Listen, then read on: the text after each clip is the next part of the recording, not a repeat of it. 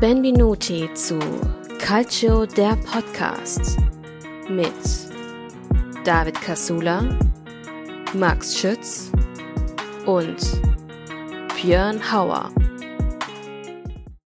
Buongiorno a tutti und benvenuti zu einer neuen Folge Calcio der Podcast. Wie ihr richtig hört, die Begrüßung hat nicht unser lieber David gemacht, sondern ich, der Björn Hauer. Aber ich sehe die beiden Herrschaften natürlich gegenüber von mir. Einmal David Casula und einmal Max. Und der will mich heute extrem provozieren. Warum? Weil er ein Atletico Madrid T-Shirt bzw. Trikot anhat und er trinkt sogar aus einem Atletico Becher respektive Heferl.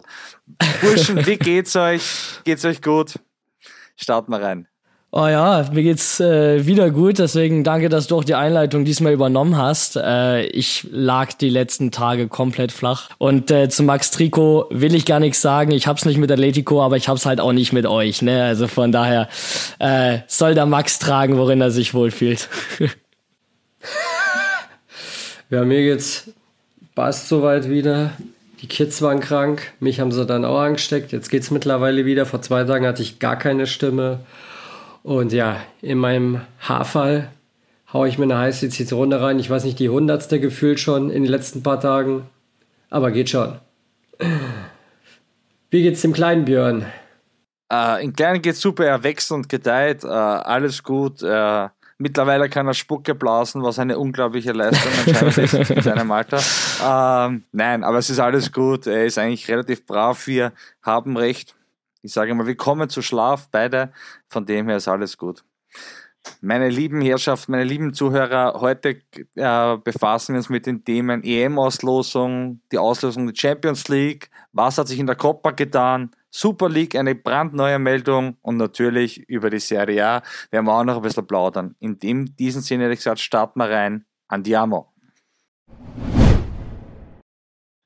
So, meine Herren, dann starten wir mal rein. Es geht um die EM-Auslosung. Hat Italien Glück mit der Auslosung? Hat Italien Pech mit der Auslosung? Wer ist gut davon gekommen? Wer ist weniger gut davon gekommen? Meine Herrschaften, wie seht ihr das hier? Hat Italien Glück oder eher weniger? Ja, die Vorzeichen waren ja eigentlich ganz gut. Äh, Auslosung in meiner Heimatstadt, in Hamburg, in unserer äh, wunderschönen und gar nicht überteuerten Elbphilharmonie gewesen. Ähm, Gab er übrigens ganz witzig, vielleicht kurz zu erwähnen, im Vorfeld dieser Auslosung sehr viel Ärger in Hamburg, weil an dem Wochenende, ich glaube, die Auslosung war am Freitag und am äh, Samstag stand das Stadtderby zwischen St. Pauli und dem HSV an. Und das passte den Ultras äh, dieser Stadt gar nicht, dass äh, die UEFA dieses Event da nach Hamburg gelegt hat, was so komplett den Fokus eben von diesem Stadtderby weggelenkt hat. Ähm, und dementsprechend konnte man an dem Freitag in der ganzen Stadt viele Transparente mit äh, doch recht deutlichen Worten in Richtung UEFA und auch in Richtung EM 2024 sehen, ähm, was ja sowieso mal und da müssen wir auch mal drüber sprechen, ganz kritisch äh, zu sehen ist, dass man jetzt schon versucht, die ganzen Fußballfans in Deutschland äh, ein bisschen runter zu kriegen, ähm, damit es bei der EM bloß nur schöne Bilder gibt. Also keine Pyro-Shows und keine lautstarken Bekundungen oder politische Botschaften im Stadion.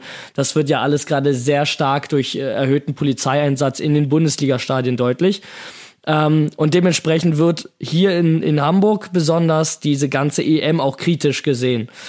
Aber Erstmal jetzt zum Event. Auslosung, Elbphilharmonie, war alles angerichtet. Gigi Buffon hat äh, den Pokal reingebracht. Ähm, in dem Moment, mir war das gar nicht so bewusst, dass die Auslosung hier war. Ich hätte irgendwie versucht, ähm, einen Blick auf Buffon oder auf die italienischen Vertreter zu werfen, aber ähm, naja, ist dann ja auch nicht so wichtig gewesen. Ähm, und dann nach der berühmten Erklärung von Giorgio Marchetti ging's los. Und äh, wie soll ich sagen, Deutschland würde ich sagen, machbare Gruppe. Italien, Hammergruppe. Nichts anderes erwartet. Kroatien, Spanien, Albanien. Aber in meinem Kopf ist irgendwie Hauptsache, wir sind bei der EM dabei und das Turnier wird eine absolute Wundertüte. Egal wer da kommt. Max, wie siehst du das? Also wenn der italienische Anspruch schon mittlerweile so ist, so Hauptsache dabei, gut, nach den letzten Qualifikationen ja, kann man das ja mittlerweile wirklich schon so fast sagen. Und ja, also sagen wir ehrlich, es wäre schon echt also erstens wäre es erbärmlich gewesen und zweitens wäre es natürlich, wie wir immer sagen, auch keine wirkliche EM oder WM gewesen, wenn halt so ein Brocken wie Italien fehlt. Aber manchmal erwischt es halt irgendein Team immer. Gut, Italien hat sich halt extrem dämlich gegen Mazedonien und so angestellt. Gegen Schweden kann man ja mal rausfliegen, wenn es blöd läuft, hat man ja gesehen. Aber Mazedonien bei aller Liebe. Also das war schon echt, wo du denkst so, what the fuck einfach. Aber, aber ja, ich weiß nicht, ob, also Deutschland überzeugt ja in, in keinster Weise bei irgendwas. Ich glaube auch nicht, dass das bis zur EM auf einmal auf den Schalter besser wird, weil an sich die Qualität ist ja eigentlich da, aber irgendwie, egal wen du irgendwie in der Linie hast, keiner kriegt irgendwie die PS irgendwie raus aus dem Pferd. Okay, gut, vielleicht hat das Pferd auch keine mehr und es scheint nur ein paar PS zu haben.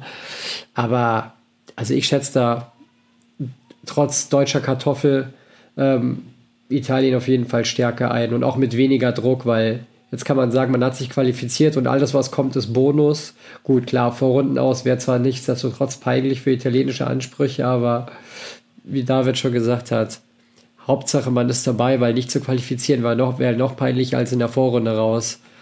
Deswegen, ja, also ich schätze auf jeden Fall in der Gruppe die Italiener stärker ein als die Deutschen. Nicht nur, weil diese beschissen spielen, die Deutschen zuletzt, sondern weil der Druck auch viel größer ist als Gastgeber. Naja, sag ich jetzt einfach mal. Prinzipiell muss man sagen, ich denke, dass Deutschland da schon deutlich mehr Druck hat mit äh, Gegner Schottland, Ungarn und der Schweiz, weil das ist meiner Meinung nach eine deutlich, deutlich schwächere Gruppe als äh, eine Gruppe, in der Italien ist mit Spanien, Kroatien und Albanien. Vor allem, weil Albanien einfach derzeit einen echt, echt guten Fußball auch spielt. Über die Spanier, glaube ich, brauchen wir äh, gar nicht reden, dass die immer ein heißes Eisen sind und immer Titelanwärter sind. Die Kroaten vielleicht derzeit ein bisschen schwanken, ähm, ob die das hoch von den letzten Groß-Events mitnehmen können, das werden wir noch sehen. Aber ich denke schon, dass Deutschland da deutlich mehr Druck hat, weil die einfach die deutlich, deutlich schwächere Gruppe haben. Dementsprechend, also da, also da ist ein Weiterkommen ein Muss, meiner Meinung nach. Ähm, aber ich habe schon irgendwie es ist dann zum Glück nicht gekommen, aber die Todesgruppe ist ja die Gruppe D mit Niederlande, Österreich, Frankreich. Und irgendwie habe ich mir gedacht, vielleicht rutscht statt Niederlande dann noch Italien rein und dann wäre es richtig brachial worden. Und dann rutscht vielleicht noch Polen nach äh, mit einem Playoff-Sieger. Man denkt, hm, schauen wir mal. Aber ich finde trotzdem, meiner Meinung nach hat Italien die schwerste Gruppe eben mit Spanien, äh, Kroatien und Albanien. Dementsprechend schauen wir mal, was ist. Aber ich bin guter Dinge. Zuletzt, finde ich, haben sie einen guten Fußball gespielt. Äh, ich hoffe, dass ein, ein Federico Chiesa fit bleibt. Das ist auf jeden Fall meiner Meinung nach in unserer oder in der italienischen Nationalmannschaft auf jeden Fall eine, eine wichtige Säule. Neben natürlich ein paar anderen Spielern, aber so ein Chiesa ist meiner Meinung nach ein Unterschiedsspieler. Äh, mit einem Nicolo Barella, wenn der in Form ist, ähm, können die beiden auf jeden Fall den Unterschied machen, aber drücken wir, drücken wir auf jeden Fall die Daumen, dass alle fit bleiben. Ich bin aber trotzdem recht guter Dinge und ich denke, dass da auf jeden Fall äh, der zweite Gruppenplatz möglich ist. Also ich muss auch sagen, ich war jetzt nicht äh, wirklich ja, verärgert über die Auslosung. Ähm, wir haben ja auch in der Gruppe natürlich heiß diskutiert, nachdem direkt die Auslosung auch war. Ähm, du hast natürlich mit Spanien, sagst es selber, muss man nicht drüber sprechen, äh, war nicht so unrecht eben in Top 1. Bekommst du ist sau ärgerlich, ne? Das sind vier Teams in einer Gruppe. Du hast Spanien und weißt damit, okay, äh, der Kampf um den zweiten Platz wird wird eher interessant vermutlich als um den ersten. Ähm, wen bekommst du noch dazu? Und dann bekommst du Kroatien und ich äh, erinnere mich mal gerne daran, wie Kroatien die letzten beiden Weltmeisterschaften abgeschlossen hat, einmal als Vize und einmal als Dritter. Und die letzte Weltmeisterschaft ist auch nicht lange her, wenn man mal überlegt. Die war ja im Winter vor einem Jahr.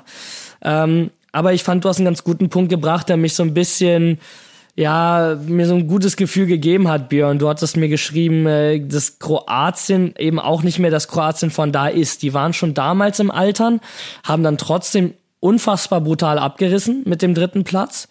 Aber diese Generation, diese kroatische Generation, die wo man ja auch immer sagt, die hätte mal was gewinnen müssen. So, das ist die Generation, die auch die Engländer hatten mit Lampard, mit Gerard. Das war auch die, die dann nichts gewonnen hatte. Und Kroatiens war es jetzt eben auch. Und es kann sehr gut sein, dass die jetzt vorbei ist.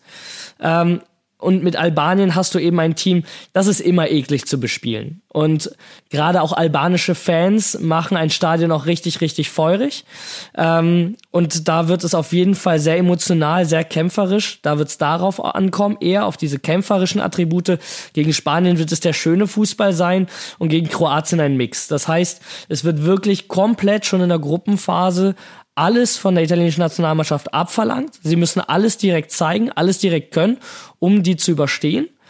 Ähm, und ich habe unfassbar Bock auf die Spiele. Es sind keine langweiligen Spiele dabei. Ähm, kleine Geschichte da am Rande. Ein Kollege von mir hat er sich auf die Tickets beworben für die EM und hat Spiel 15 bekommen. So, da stand noch gar keine Gruppe fest und man wusste nicht, was ist Spiel 15.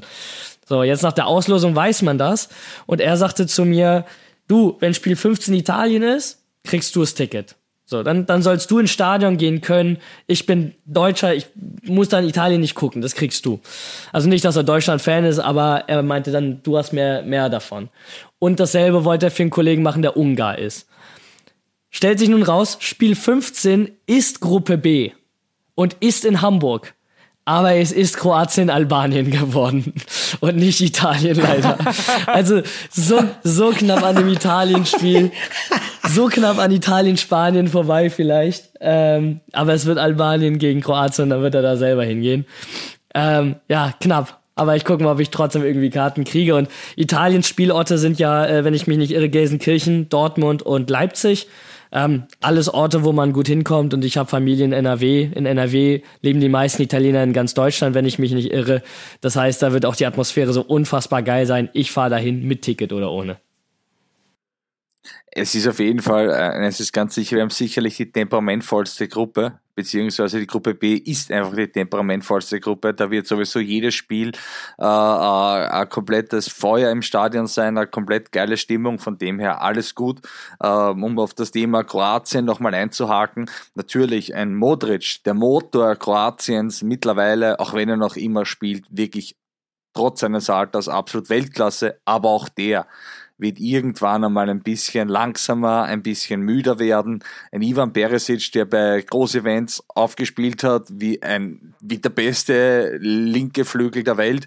Äh, aktuell äh, kuriert er gerade sein Kreuzbandriss raus. Also Kroatien meiner Meinung nach bei Gott nicht so ein heißer Kandidat wie die letzten Jahre. Deswegen äh, denke ich auf jeden Fall, muss man da ein bisschen weniger Angst haben, kann man natürlich auch täuschen, aber eins ist garantiert und zwar, dass da auf jeden Fall mit Albanien, Kroatien, Spanien, Italien auf jeden Fall sehr viel Temperament bei jedem Spiel dabei sein wird und auf das habe ich unendlich Bock. Das macht mir richtig, richtig Spaß. Was ich ja noch besonders geil finde, ist halt, dass halt Spanien mit in der Gruppe ist. Und erstens kann da Italien dann Revanche fürs Conference League Finale nehmen. Und das andere ist halt, Italien Welches hat ja eigentlich mit Bastoni und Acerbi und so weiter eine relativ stabile Abwehr. Und bei Spanien ist es halt so, ich meine, ich kenne mich aus, jetzt nicht nur wegen meinem Trikot, verfolge La Liga genauso wie Serie A. Und bei Spanien, das weiß ja jeder mittlerweile, der sich auskennt damit, die haben halt keinen wirklich guten Neuner. Lassen wir jetzt mal Morata raus, der der Saison in guter Form ist. Und die haben halt unfassbar viel Ballbesitz, so Tiki-Taka-mäßig. Äh, lass, lass die, weiß ich nicht, 70% Ballbesitz haben, die spielen schön hin und her, 98% Passquote.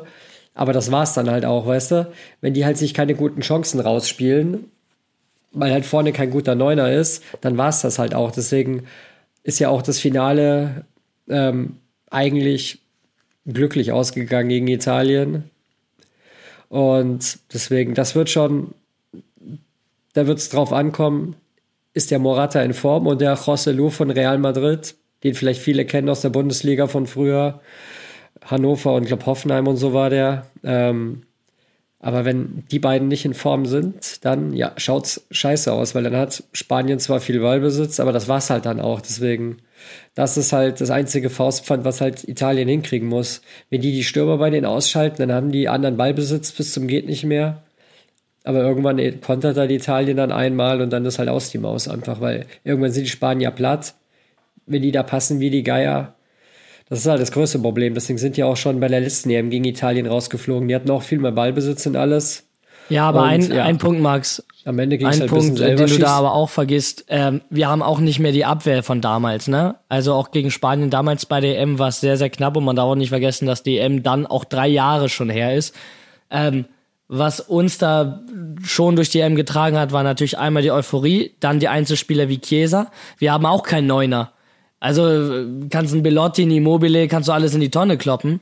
Ähm, das waren dann, es waren dann wirklich Geniestreiche von Spielern wie Chiesa, wie Insigne, äh, die da wirklich mal dann äh, die die Tore da gemacht haben. Und wir hatten hinten einfach mit Bonucci und Chiellini, die einfach im, im Doppelpack so eine Bank sind, da die Lebensversicherung. Und die sehe ich dieses Mal eher nicht. Ähm, wir haben eine okaye Abwehr, wir haben einen okayen Torhüter aber äh, es ist eine sehr, sehr junge Mannschaft. Und das rächt sich meistens eher hinten als vorne.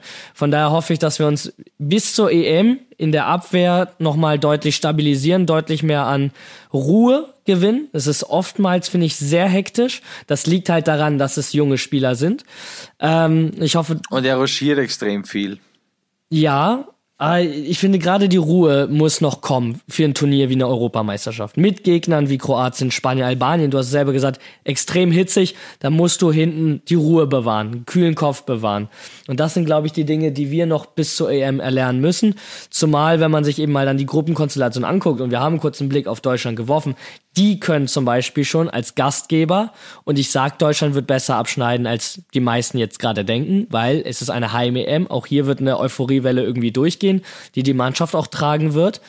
Und dann ist Italien vielleicht als Gruppenzweiter und Deutschland als Gruppensieger oder in einer anderen Konstellation auch ein realistisches Achtelfinale. Und das wäre das Absolut. nächste Spiel nach dieser Hammergruppe, bei dem man einen kühlen Kopf braucht. Das heißt, ähm, da sehe ich unsere größten Defizite, an denen wir bis zur Europameisterschaft arbeiten müssen. Weil nach vorne, finde ich, haben wir viel Kreativität mit den jungen Spielern. Hinten fehlt noch ein bisschen die Ruhe. Weil alle sind am Ende des Tages jung. Ja, aber, aber stell hinten und ähm, ich probiere das jetzt nicht ganz durch die schwarz-blaue Brille zu sagen, aber stell da hinten einen Bastoni, einen Acerbi und Damian rein, dann hast du ein komplett eingespieltes Team, ergänzt das Ganze von mir aus durch einen Scalvini, schauen wir mal, aber auch defensiv bei Inter steht hinten alles eigentlich sehr, sehr dicht, sehr, sehr gut.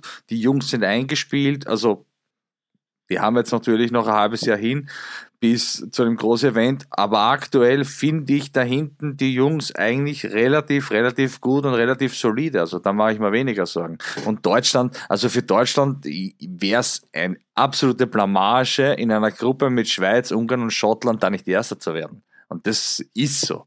Ich meine, ich traue denen aktuell alles zu, weil die wirklich einen absoluten Scheißkick aktuell hinlegen, aber die haben extremes Losglück gehabt, weil das ist mit Abstand die schwächste Gruppe meiner Ja, und Meinung nichts gegen Schweiz, Ungarn oder Schottland. Auch das sind alles Mannschaften, muss man ja auch sagen, die sind alle in der Lage, auch Deutschland zu schlagen. Aber genau, bei einer Ja. Heim-EM musst du diese Gegner erst recht schlagen können, wenn du eben guckst, deine Konkurrenz, Frankreich, Spanien, wen haben die in der Gruppe? Dann musst du mit deiner Gruppe erst recht fertig werden, aus deutscher Sicht. Absolut. Absolut. Also eine Gruppe D äh, hat Frankreich, Österreich, Niederlande aktuell und da wird wahrscheinlich noch Polen reinrutschen. Das ist für mich eine Hammergruppe. Genauso wie die Gruppe B, wo Italien drin ist. Das ist für mich eine Hammergruppe. Aber Deutschland, natürlich darfst du keine, äh, keine Nationalität kleinreden. Alle, die sich qualifiziert haben, wissen, wie man Pass spielt und wissen, wie man Tor schießt.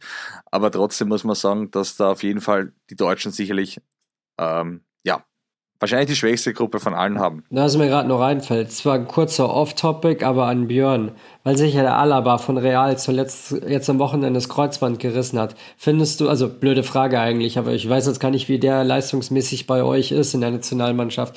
Ist es ein riesiger Verlust, dass der Alaba sich das Kreuzband gerissen hat oder kann es auch eher befreiend sein, weil quasi er ja gefühlt so als Spieler von der Größe her so das Aushängeschild ist?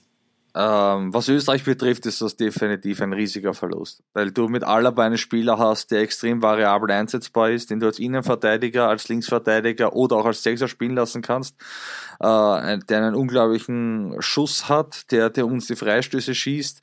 Ähm, also Alaba ist einfach ein extrem, extrem es ist einfach ein Spieler, der wirklich auch, auch wenn er mal die, die Innenverteidigerposition inne hat, der einfach auch einmal ausbrechen kann und nach vorne geht äh, oder über den Flügel kommt. Das ist einfach ein Spieler, ja, der spielt nicht ohne Grund äh, jahrelang bei Bayern München und dann bei Real Madrid.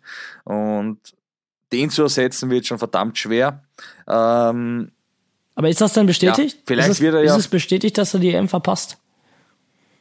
Naja, es, ja klar, es ist nicht ist bestätigt, aber er, er hat also. sich vor fünf Tagen das Kreuzband gerissen. Wir haben Ende Dezember. Ja, also wenn er es zur EM schafft, dann kommt er ohne jegliche Praxis und quasi frisch vom Physiotraining auf dem auf, auf Spielfeld am Platz. Also der kommt ohne jeglichen Rhythmus rein. Also, wenn er es schaffen sollte. Man muss ja sagen, ich hatte tatsächlich heute auch die, die Unterhaltung, ähm, und zwar, dass äh, es ja im Profifußball geschafft wird, dass du einen Spieler nach einem Kreuzbandriss nach drei Monaten schon wieder ins Training integrieren kannst. Es sind nun mal jetzt noch sechs Monate drei Monate im besten Case, natürlich jetzt irgendwie vom Best Case noch ausgehen in diesem Fall, äh, und dann drei Monate noch mit Reha und wieder reinkommen, glaube ich, bringt den Österreichern aber mehr als auf ihn zu verzichten, weil auch wie du gerade gesagt hast, ich glaube auch seine ähm, Leadership-Rolle auf dem Platz ist unfassbar wichtig, weil das ist ein Spieler, der hat eigentlich alles gewonnen äh, auf, auf äh, Vereinsebene. Der hat die Champions League gewonnen, der hat Supercups gewonnen, der hat nationale Pokale und Meisterschaften geholt. Ähm, damit führst du einfach ein Team weiter. Und äh, wenn du das noch ergänzt durch Österreich, die ja so ein bisschen als ähm, Geheimfavorit, Geheimtipp gehandelt werden, wenn du das ergänzt durch die österreichischen Spieler, die, die eben sonst noch da sind, ähm, dann ist das schon eine Macht. Und deswegen würde ein Alaba, der selbst nicht viel Spielpraxis vorher hatte, in meinen Augen immer noch mehr helfen, als komplett auf ihn verzichten zu müssen.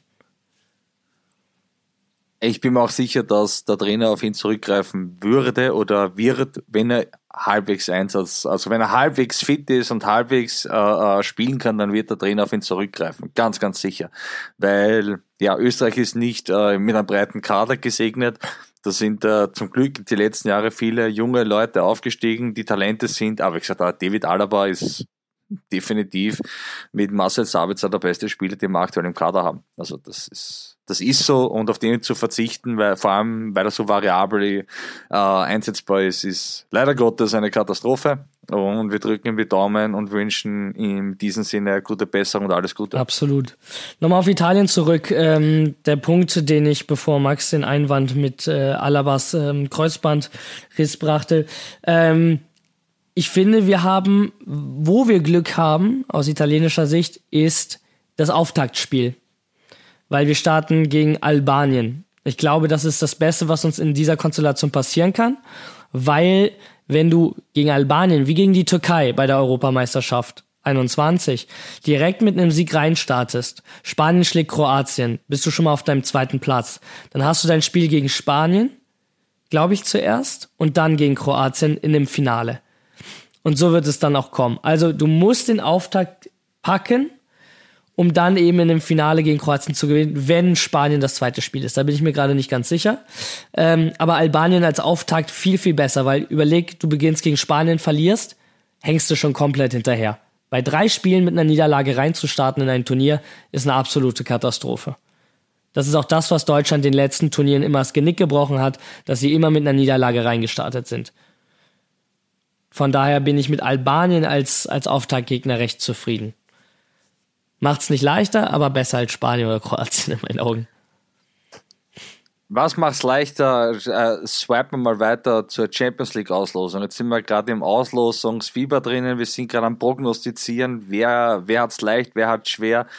Meine Herren, was sagt sie zur Champions League Auslosung? Ich sage mal meiner Meinung nach vorweg. Ähm, eigentlich finde ich das, wenn man sich die ganzen Partien anschaut, die ganzen Auslosungen, sehr wenige Teams wirklich auf Augenhöhe irgendwie agieren. Da sehe ich genau eben meinen Verein mit Inter Mailand, mit Atletico Madrid. Das sind zwei Mannschaften, die sich auf Augenhöhe treffen. Und vielleicht noch Napoli, Barcelona. Aber alle anderen Teams wie Porto, Arsenal, Paris, Sociedad, PSV, Dortmund, Kopenhagen, City, Leipzig, Real, Lazio, Bayern. Also irgendwie ist da immer so ein bisschen David gegen Goliath, äh, ein Vibe dabei, eben außer bei den beiden italienischen Mannschaften, äh, Napoli, Barca, Inter und Atletico. ja, und Lazio, hm, ja, gegen Bayern wird halt auch spannend. Aber wie ist jetzt hier die Auslosung? Was, was sagt der Max, der leider Gottes, ich sehe ihn ja vor mir in einem Atletico-Trikot äh, sitzen. Ähm, ich probiere den Würgereiz äh, runterzuschlucken. Max, was sagst du oder wie ist dir gegangen, wie du gesehen hast, dass du, wo dein Herz der schwarz-blau und dann unter Anführungszeichen noch rot-blau schlägt, was sagst du zu der Begegnung und wie ist, was ist deine Expertise? Weil du hast wahrscheinlich äh, äh, von uns allen die größte Expertise, weil du ja beide Vereine sehr, sehr intensiv verfolgst. Wer glaubst du kommt weiter und was sagst du zu der Begegnung? Ja, verrückt. Also das letzte Mal war es ja im Supercup-Finale 2010, als Inter die Champions League gewonnen hat und Atletico noch vor der Simeone-Ära ähm, die Europa League. Und ich habe ja dann schon direkt, mich hat es ja schon gewundert in der Gruppe bei uns, weil ja viele wissen, dass ich auch von Atletico was halte. Habe mich schon gewundert, dass mich keiner gefragt hat, so wen ich dann was ich glaube, wer weiterkommt. Ich habe es dann quasi, weil ich mir nach dem Tag hat mich keiner gefragt, dachte ich mal, komm, dann haus selber einen raus, dass ich es Atletico mehr gönnen würde, weil sie die Champions League ja noch nicht gewonnen haben und Inter schon 2010 und in den 60ern. Aber schlussendlich glaube ich, dass es Inter packen wird. Warum? Weil Atletico so unfassbar auswärts schwach ist. Also, also das hat nicht mal Erstliganiveau, wie die auswärts spielen. Das ist erbärmlich und peinlich zum Ansehen einfach. Das ist unfassbar. Ich meine, die mögen zwar in der Champions League bei Feyenoord und so gewonnen haben, aber was ich sagen kann, außer dieses 7-0 gegen Rayo Vallecano, wo die auch nur wie ein Drittligist reagiert haben und gegen die, die haben keine Gegenwehr geleistet, da kannst du auch mit dem Trainingsspiel 7-0 gewinnen und alle anderen Auswärtssiege, und das sind nicht viele, weiß ich nicht, wie die die Spiele gewonnen haben. Da war der andere Gegner massenhaft überlegen, sensationelle Entscheidungen vom Schiedsrichter, wo dann irgendwelche Sachen nicht gegeben wurden oder ein Angriff oder Zufallsdinger. Die sind so unfassbar auswärts schwach und Inter spielt zuerst zu Hause, wo ich mir sicher bin, dass Inter auf jeden Fall, also das Spiel auf jeden Fall sowieso gewinnen wird, wenn sie sich nicht ganz blöd anstellen. Und dann, wenn sie das mit zwei Toren Unterschied gewinnen, dann ist die Messe gefühlt schon gelesen einfach. Zwei, zwei Tore gegen das Mauerwerk von Simeone. Das wird ein ganz torarmes äh, Spiel. Ja, das sind die Leute, die, warte mal, das Ding, das, warte mal, das, das Ding ist halt, ja, das ist halt das Ding, wenn die Leute keine Ahnung haben und noch irgendwie im Jahr 2016 leben. Junge, die Abwehr ist so beschissen von Atletico seit dem Umbruch von 2019, wo gefühlt alle gegangen sind. Gut, die Meistersaison 21 war die auch noch einmal die beste, wo man sich wundert, wie eigentlich mit Spielern wie Witzel und Savic hinten, dass solche Flachzangen sind, die langsamer sind als meine Oma, da geht gar nichts. Wenn da ein Tyram herkommt, dann geht nichts mehr. Ja, aber Max, Deswegen, da muss ich kurz intervenieren und zwar, ähm, ich bin eigentlich immer dem Team Atletico relativ neutral gegenüber gestanden und äh, ein paar Zuhörer wissen, dass ich eine extreme Artneigung gegen Manchester City habe und ich glaube, das war letztes Jahr, als Atletico gegen Man City gespielt hat und wo wo ein, ein Arschkick sondergleichen von Atletico am Rasen gezaubert worden ist. Ein absolut unsportlicher Dreckskick, wo wirklich nur mehr auf ekelhafteste Weise das Spiel destruktiv zerstört worden ist, dass ich als bekennender Manchester City Hater sogar ab der 70. gehofft habe, dass Manchester City weiterkommt, weil das einfach nur ekelhaft, dreckig, unsportlich war, was Atletico da gemacht hat. Und seitdem hege ich eine absolute Antipathie gegen diesen Verein. Und deswegen denke ich mal, ja, du sagst 2016, 2019, aber das war, ich glaube, das war 22. Das ist ein Jahr her, wo dieser dieser, dieser, dieser Anti-Fußball der fast zum Erfolg gegen Manchester City geführt hätte, äh, äh, auf dem Rasen hingerotzt worden ist von, von Atletico. Also das, deswegen, wenn ich sowas ja, ich sehe, dann... Ich meine, ich mein, die, oh, das kocht ja hoch. nein, ich meine...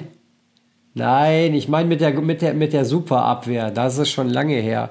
Ich weiß schon, meintest du das Hinspiel, wo sie 1-0 verloren haben? Ja, und das Rückspiel ist ja 0-0 ausgegangen, wo dann, wo dann der, der, der Naja. wo dann Ja, ja. Jack Das Grealish von jedem irgendwie ha- hat sich gefallen lassen müssen, dass ihn jeder durchs Haar fährt und irgendwie abtätschelt, als wäre ein kleiner Junge. Also es war ekelhafteste, respektlose Art und Weise, was da die Atletico-Spieler hingelegt haben. Das war wirklich ekelhaft. Und ich war davor, ich, wie gesagt, Manchester City, ich hasse diesen Verein, weil einfach dieser ganzen Saudi-Struktur, diesen Regelbrechen, was die äh, äh, regelmäßig tun und nicht wirklich belangt werden dafür, weil die UEFA die schützende Hand drüber hat. Darüber kommen wir nachher noch, weil das Thema Super League sprechen wir eh noch an. Aber was da Atletico an Unsportlichkeit hingelegt hat, äh, ist mir extrem sauer aufgestoßen, dass ich sogar ab der 70. einmal denke, wisst was, das ist so scheiße, was ihr da macht. Ich hoffe echt, dass Manchester City gewinnt. Und ich wünsche es mir wirklich, dass so ein Rotz nicht gegen Inter passiert. Weil das war, hat mit Fußball nichts zu tun gehabt. Das war destruktiv von Minute 1 an. Ja, das ist das, was ich halt bei der Mannschaft auch nicht verstehe, weil an sich eigentlich die offensive Qualität mittlerweile lässt es zu. Und auswärts, das war ja auch das bei City, wo sie 1-0 verloren haben damals, wo die sich 90 Minuten nur hinten reingestellt haben und gehofft haben, irgendwie das 0 zu 0 zu halten, was ja natürlich dann gegen City bei der Offensivqualität irgendwann in die Hose geht, wenn du dich nur reinstellst. Gut, im Rückspiel ab der 40. Minute haben die die City ja nur an die Wand gespielt und Chancen gehabt bis zum geht nicht mehr und waren zu blöd zu treffen, wo sich dann der Foden dann zurück auf den Rasen noch gerollt hat und alles und dann Savic voll ausgerastet ist und ihn dann den Haaren gepackt hat. Gut, da hat halt City das gespielt, was Atletico sonst macht mit dem Zeitspiel und so, aber gut, das ist ein anderes Thema. Aber das ist das, was ich meine. Atletico ist so erbärmlich auswärts. Wenn Inter das nicht gewinnt, dann weiß ich auch nicht mehr, weil die Qualität ist riesig bei Inter. Sch- Sie sind schnell alle und wenn eine Mannschaft wie Valencia, wie Bilbao oder Las Palmas, wenn die alle oder selbst dieses beschissene Barca, wenn die alle so überzeugend zu Hause gegen Atletico gewinnen, also bei aller Liebe, dann weiß ich auch nicht. Also es ist zwar ein K.O.-Spiel, aber mich würde es wundern, wenn Atletico weiterkommen würde, weil das Ding ist, wenn die verlieren, sind sie unter Druck. Es gibt keine Auswärtstorregel zwar mehr, also ist es wurscht, wenn, weiß ich nicht, die 1-0 verlieren und dann Inter 2-1, weil dann ist es egal ohne Auswärtsregel, dann gibt es Verlängerung. Aber wenn halt kein Griezmann in Form ist und die halt keinen reinkriegen, wenn Acerbi und Co. sicher stehen, dann wird es halt echt eng. Also Inter wird und muss das Hinspiel gewinnen.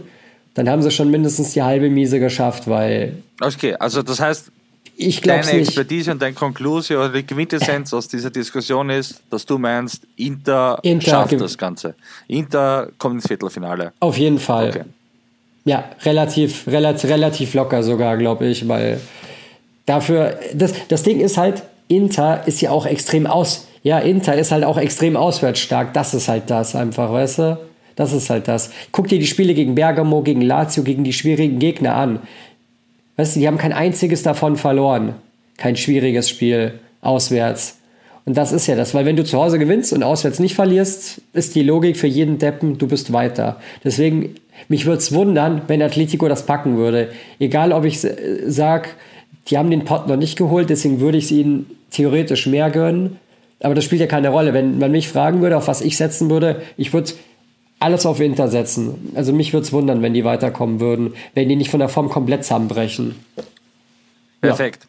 So, David, du warst jetzt sehr, sehr lange ruhig. Wie siehst du, Nee, es war, war, wie war siehst du fantastisch, diese euch drei italienischen Mannschaften noch in der Champions League mit Napoli, Inter und Lazio? Ähm, ja, ich fasse mich mal zum, zum Thema Inter und Atletico kurz. Ich glaube, da äh, haben wir gerade genügend Einblicke in beide Mannschaften bekommen.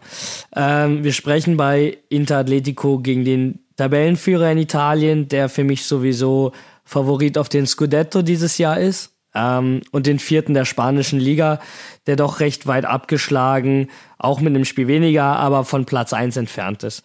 Ähm, in meinem Szenario muss Inter da weiterkommen, weil es einfach das offensivere Team ist. Atletico eben ein sehr defensives Team. Das heißt, es wird schwer. Es werden nicht viele Tore fallen, ist meine Vermutung. Aber am Ende doch mit einer besseren Offensive von Inter ähm, eben als dass Atletico sich irgendwie hinten verbarrikadieren oder auf Konter spielen kann. Ich sehe da nämlich einen Lautaro in der, äh, ich glaube, bestechendsten Form, die ein Interstürmer seit Diego Milito oder äh, so hat. Ähm, momentan sowieso gerade ein Sieg nach dem anderen in der Serie A, in der Champions League souverän weitergekommen. Ähm, von daher äh, sehe ich Inter da als Favorit, auch Atletico rauszuwerfen. Ähm, Napoli-Barca geiles Spiel. Hatten wir, ich glaube, letzte Saison schon. Da haben wir auch schon vom Geist von Maradona gesprochen, ähm, der sich dieses Spiel sicher nicht hätte entgehen lassen wollen, beziehungsweise es von oben eben schauen wird. Napoli dieses Jahr eben bisschen schwierig, ähm, ebenso aber Barca. Von daher das für mich eine völlig ausgeglichene Partie. Also du hast mit Napoli äh, den aktuellen italienischen Meister, der im Kader nicht viel verändert hat, der dieses Jahr aber mit einem neuen Trainer eben nicht so reinkommt, wie man es vielleicht in Neapel selbst erwartet hat. Wir haben es ja irgendwie schon so ein bisschen prognostiziert. Ähm, und mit Barca hast du einfach gerade ein Team, das mit Xavi sich sowieso finden muss, das im Umbruch ist, ähm, und von daher ist das auch für mich eher eine Wundertüte mit leichten äh, Tendenzen tatsächlich doch zu Barca. Weil ich glaube, dass äh, am Ende da vielleicht doch ein bisschen mehr dieser Hunger da ist, ähm, wieder mehr zu erreichen zu dem, was der Club fähig ist. Barcelona hat nun mal andere Ansprüche als ein SSC Neapel. Und ich glaube, dass das am Ende ausschlaggebend sein kann.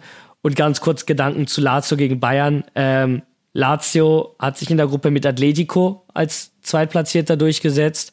Ähm, aber in einer Gruppe mit Bayern hätten die da keinen Stich gesehen. Und in einem K.O.-Spiel gegen die Bayern, die zwar nicht ihre beste Saison spielen, wie schon seit Jahren nicht, aber in der Champions League brutal abliefern. Und Bayern liefert in der Champions League so lange brutal ab, bis es auf brutale Gegner geht. Und Lazio ist kein brutaler Gegner und ähm, momentan auch, wenn man sich anguckt, wie Immobile spielt, wie Lazio generell agiert, auch definitiv kein Team, das Bayern vor größere Probleme stellen wird. Die werden in zwei Spielen am Ende doch mit drei, vier Toren Unterschied, all in all, äh, ausscheiden. Gehe ich vollkommen d'accord mit dir. Ich glaube auch, dass äh, vor allem Napoli, Barcelona, ich glaube, dass sich da Teams wirklich äh, fast auf Augenhöhe treffen und ich glaube, dass man auch in dieser Begegnung wahrscheinlich die schönsten Spiele, den schönsten Fußball sehen werden. Also auf das spielerisch, jetzt ohne die Fanbrille, äh, ohne die Fanbrille da jetzt irgendwie, irgendwie aufzusetzen, spielerisch oder fußballerisch ist wahrscheinlich Napoli, Barca, glaube ich, das anspruchsvollste Spiel, was äh, die Italiener, auf, beziehungsweise die drei italienischen Mannschaften spielen werden. Ein geiles Spiel, bin ich mir auch Lazio sicher. Bayern. Geiles Spiel. Ja, Wirklich. Also da habe ich richtig Bock drauf. Da habe ich, hab ich richtig Bock drauf. Äh, ja, Lazio Bayern, das müsste schon ein Wunder sein, dass da irgendwie Lazio halbwegs mitspielen könnte. Ich glaube es nicht, ich traue es ihnen nicht zu. Ähm, ich glaube, die müssen sich genug auf die Liga konzentrieren und da haben sie absolut keinen Kopf für Champions League und schon gar nicht gegen den großen FC Bayern. Und Inter Atletico, ich kann es nicht sagen, ich glaube, da treffen sich wirklich äh, zwei Mannschaften auf Augenhöhe. Wir werden es sehen. Ähm, wir schneiden dann nachher noch die Coppa Italia an, natürlich, äh, bevor wir in die Pause gehen, äh, beziehungsweise nach der Pause.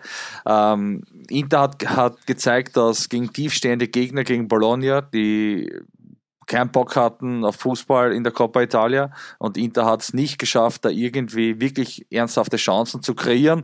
Äh, Lautaro hat seine Elferschwäche wieder mal Vollgas bewiesen. Deswegen, wenn sich Atletico da wirklich hinten reinstellt, ich weiß nicht, ob die Kreativität von Thuram und das Tempo von Thuram oder die Kreativität von Inter da wirklich so ein Bollwerk knacken kann. Wenn es gegen Bologna nicht reicht, dann weiß ich nicht, ob es gegen Atletico reichen wird.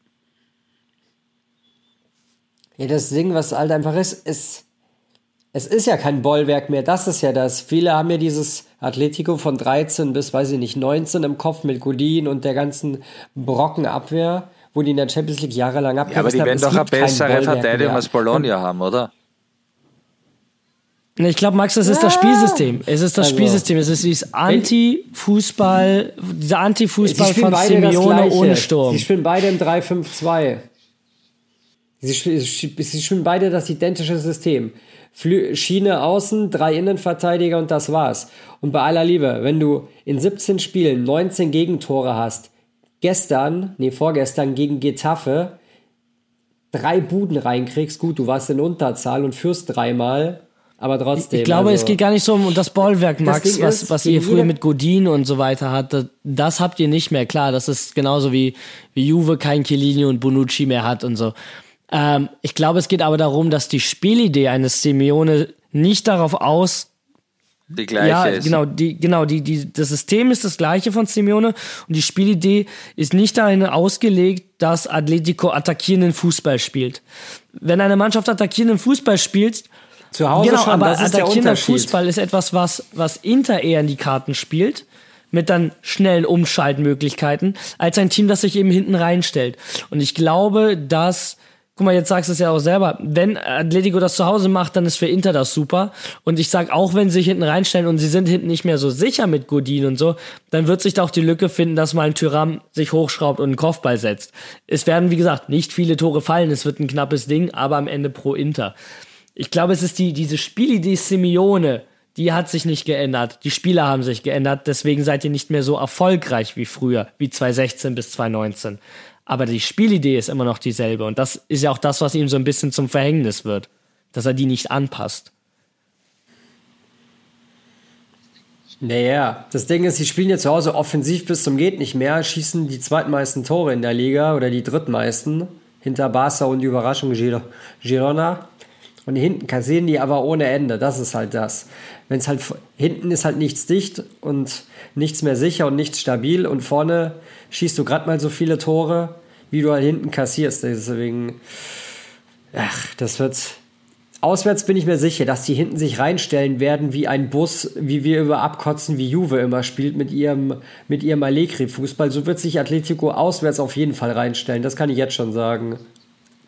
Fürs, halt fürs Protokoll, wir waren niemals so schlimm ich, hinten das- wie Atletico.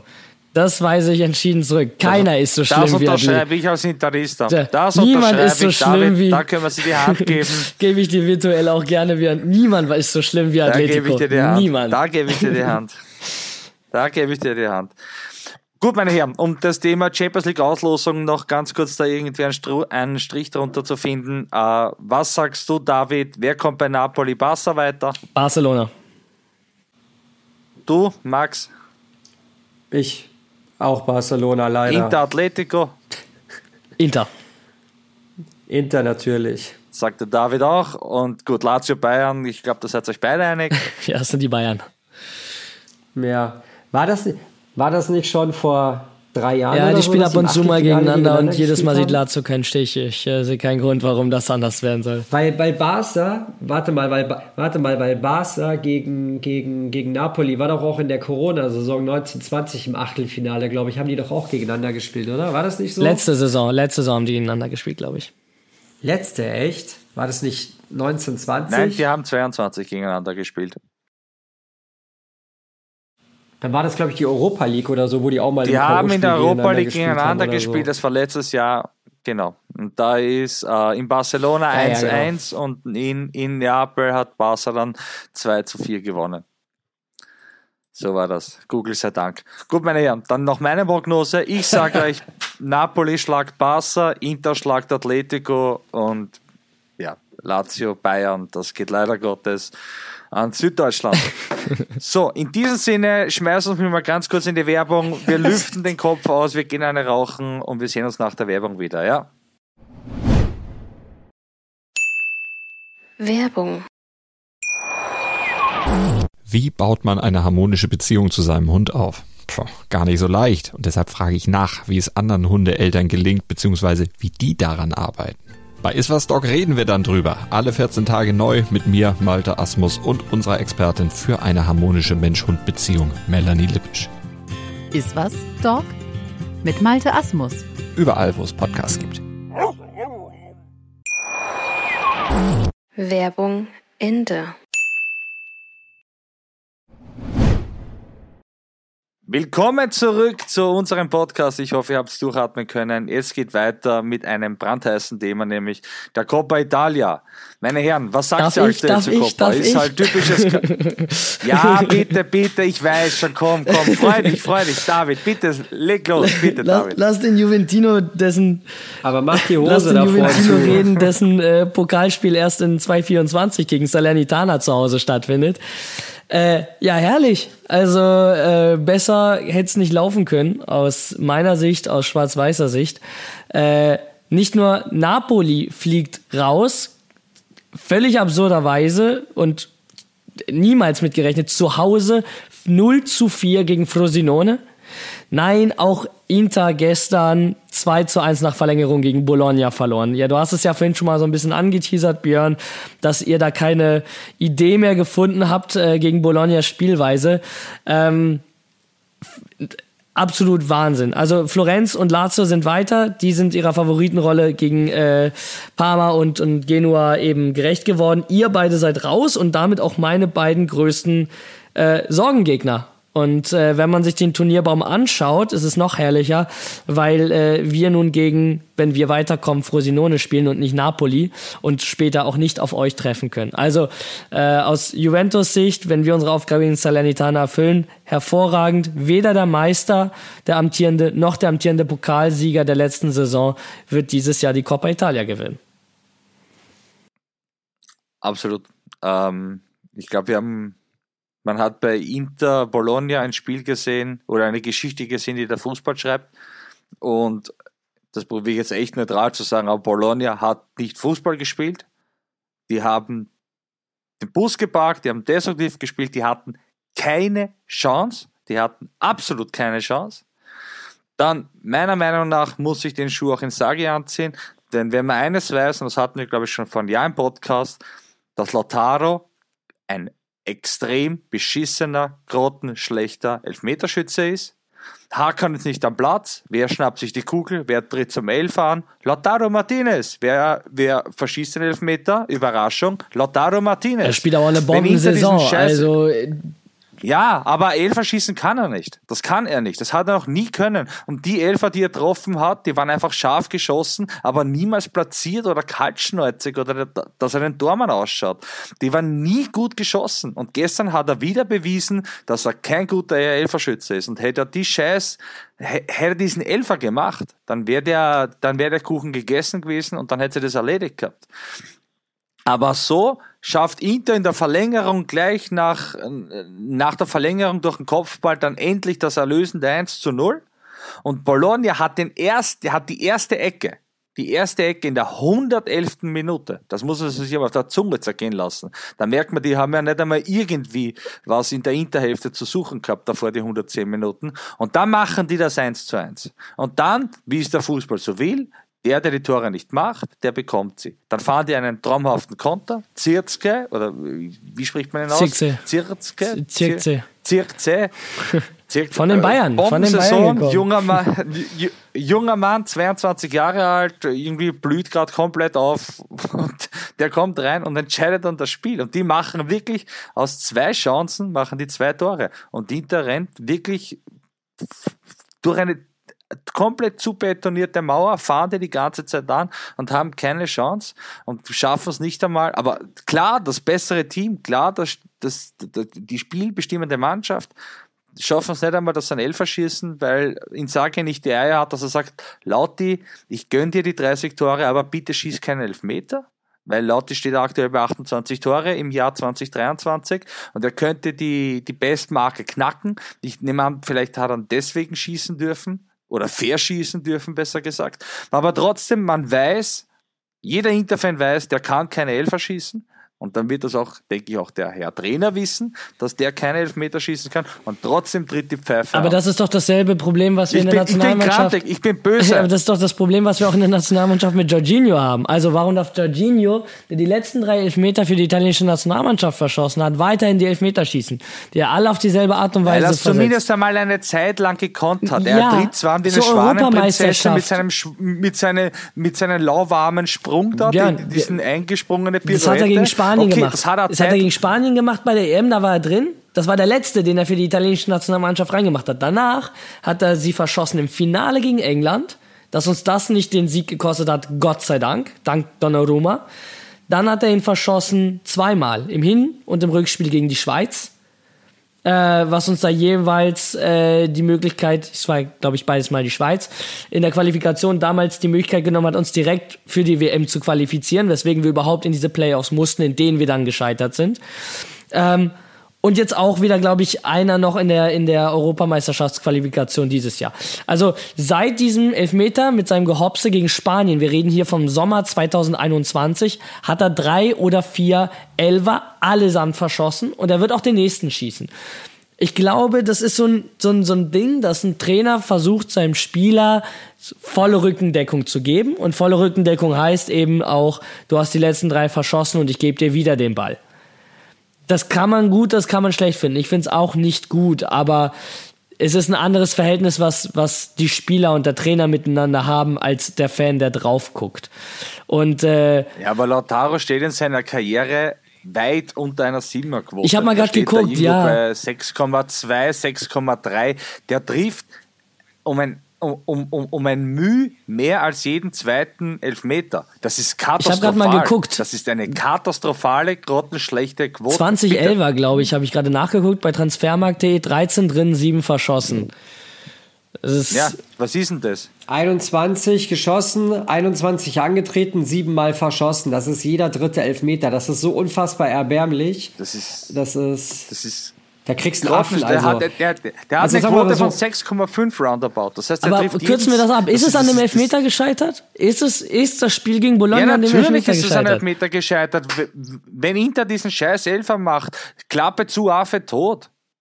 Die, die, die, die können sich dann hinten reinstellen und Inter kann verteidigen. Das haben sie bewiesen. Aber die, die machen den Elfer nicht. Der war, glaube ich, in der 67. oder so. Und dann hätte man das staubig runtergespielt, hätten dann quasi die Umschaltsituation nutzen können und hätten das 2 zu 0 gemacht. Danke. Aber so bekommt Inter durch eine Ecke, durch die quasi die erste Chance von Bologna, bekommt das 1-1. Inter möchte Druck machen, möchte das 2-1 machen, damit es endlich quasi ja, erledigt ist. Bologna fährt einen Konter, fährt einen Konter 2 zu 1. So, aus. Wenn, wenn der Laute diesen blöden Elfer macht, dann, dann, dann, dann ist der Kuchen gegessen. Dann ist er gegessen. Dann kann sich Inter zurückziehen. Die spielen das staubig runter. Bologna muss. Das haben sie, eh- da, davor haben sie eh kein Fußball gespielt, dann hätten sie einmal Fußball spielen müssen und dann ist, dann, dann, dann ist es erledigt. Und genau das ist die Sorge, die ich auch ein bisschen bei Atletico habe. Weil so knackst du es dann vielleicht. Was, eh, was ich mir gestern auch bei dem Spiel gedacht habe, das hat mich so ein bisschen an das Champions League-Finale Chelsea-Bayern erinnert, wo die auch geführt haben, drückend überlegen waren. Und das Ding ist, durch einen Eckball oder weiß ich, einen freien Stoß, der aus 20 Metern von der Seite reinkommt, durch einen Standard kann jede Scheißmannschaft treffen, irgendwie. Aus dem Spiel heraus überzeugend spielen da kam ja nichts. Deswegen, dass Bologna durch einen Standard irgendwie immer treffen kann, das ist ja logisch, das kann jede Kackmannschaft. So kam ja auch nur der Ausgleich äh, zustande. Weißt du, Inter führt in der Verlängerung, dachte mir, okay, gut, die Messe ist gelesen. Gut, dann kommt da durch Zufall, durch die erste Chance, wie er schon gesagt hat, der Björn, kommt der Ausgleich. Und dann, wie gesagt, dann versuchst du noch mehr Druck zu machen, als du es eh schon gemacht hast. Und dass du durch den Konter dann immer einkassieren kannst, das ist ja ganz normal. Aber wie gesagt, die Spanne zum Ende des Spiels und der Druck wäre ja viel höher gewesen, weil ob Bologna in den 90 Minuten oder sagen wir mal, wenn der Elfer drin wäre, Jubel, Anstoß ist kurz vor der 70. Ob die in 20 Minuten so einen Standard hypothetisch reingekriegt hätten, der reingeht zum Ja, Ausgleich. auch ein Bologna hätte dann mehr Sache. tun, aber auch ein Bologna nicht. hätte im Falle eines Rückstands mehr tun müssen nach vorne und auch da hätten sie ein Tor machen können. Weil, womit ich gerade eher ein Problem habe, klar, ich bin da bei euch, dass Bologna nach vorne nicht viel gemacht hat. Es waren zwei Schüsse, es waren zwei Tore. Ähm, aber womit ich ein Problem habe, zum Beispiel der Aussage, dass jede Kackmannschaft, Zitat von dir, Max, gerade, äh, dazu immer in der Lage ist. Wir sprechen hier aber auch nicht von irgendeinem Team in Italien, wir sprechen hier auch gerade vom Tabellenvierten der Serie A. dass du da. Aber so sind sie ja nicht aufgetreten. Ja, sind sie in dem Spiel nicht, aber dass du da auch immer damit rechnen musst, dass da noch was kommt. Und auch ein Bologna, das vielleicht in der 70. Minute in Rückstand geht, dann nochmal mehr nach vorne machen muss, weil es dann keine Verlängerung gibt. Die Verlängerung spielt eher Bologna in die Karten als euch. In dem Fall, weil je länger es 0-0 steht und je eher es ans Elfmeterschießen geht, desto mehr Fehler macht der Favorit. Eventuell. Die dann eben, wurde dann ja auch genauso gemacht von Bologna, eiskalt im Konter ausgenutzt wurden. Genauso ist es ja auch passiert. Also für Bologna war das der perfekte Matchplan. Der war nicht schön, der war nicht fußballerisch klasse. Das war der perfekte Matchplan für ein Team wie Bologna gegen Inter Mailand auswärts. Aber ein Also, Team wie Bologna hätte auch jederzeit einen Ausgleich noch machen können. ist. Also das war der Eck, Naja, das war also ja auf die Ecke Liebe, also- scheiße getreten. Die Ecke war ja fast draußen. Die rettet Zirzke da mit, mit der Ferse rettet die quasi auf der Linie und und und und bringt den Volley quasi zu, zu seinem Mitspieler. Das war ja, das hat ja nichts mit einem Plan zu tun. Das war ja, das war ja eine Aneinanderreihung von Zufällen, dass der den mit der Ferse irgendwie reinbringt und der andere den Volley ins, ins Tor bringt. Das hat ja nichts mit einer Spielphilosophie, dann nichts mit einer Spielidee zu tun. Aber wie gesagt, das ist der Fußball. Es ärgert mich natürlich, äh, weil A, Inter verloren hat, B, hat man das den Wettschein gekostet, aber das ist der Fußball und genau so und genau deswegen lieben wir ihn, dass da auch einmal eine Überraschung stattfindet. Aber ich finde, dass Bologna bei Gott nicht wie ein Viertplatzierter Nein, Serie absolut nicht. Nee, nee, ist. das, das sind war- sie auf gar keinen Fall. Das war, das war, das war, das war, das war, ein, das war eine scheiße Sondergleichen. Also so wenig Fußball spielen, ekelhaft. Aber da, da bin ich auch bei dir. Das ist ja auch gar nicht der, der Punkt, den ich damit eigentlich auch machen wollte. Aber mal kurz äh, auf das andere Spiel. Frosinone gegen Napoli. Ähm, ich glaube, das war nochmal die größere Überraschung, weil auch einfach das Ergebnis nochmal viel, viel höher ist. Auch vielleicht höher, als es der Spielverlauf hergibt. Ähm, wie es aber dann eben oftmals so ist. Aber Hut ab. Frosinone, ich habe es heute noch gelesen, äh, die verspätete Rache, weil äh, Neapels Besitzer De Laurentiis vor vier Jahren mal äh, gegen Frosinone geschossen hatte, von wegen irgendwie, dass sie die äh, Konsequenzen eben dafür tragen müssen, so eine Fahrstuhlmannschaft zu sein. Und jetzt sei es der süße Sieg, eben äh, Napoli aus dem Pokal zu werfen. Das sind halt die Geschichten, die die Medien dann rauskramen. Ähm, darauf würde ich mich gar nicht stürzen wollen, sondern eher auf den, auf den Fakt, dass Frosinone innerhalb von fünf Minuten Napoli, die auch da bis dahin fand ich das bessere Team waren, mit zwei Dingern stehen K.O. schießen und dann in der Nachspielzeit 91., 95. erledigen sie wirklich einfach den Bären. Also genau das war's ja. Und äh, Hut ab an Frosinone, weil am Ende sie mehr Schüsse aufs Tor abgegeben haben. Sie haben acht gehabt, Torschüsse, Napoli zwei. Und da muss Napoli sich an die eigene Nase fassen. Das ist zu wenig zu Hause gegen ein Team, ähm, das vielleicht ein Zehntel des Geldes zur Verfügung hat, wenn nicht nochmal deutlich weniger ähm, wie man selbst. Als amtierender Meister darfst du gegen Frosinone nicht rausfliegen, darfst du so nicht rausfliegen, das hast du gehört im Stadion.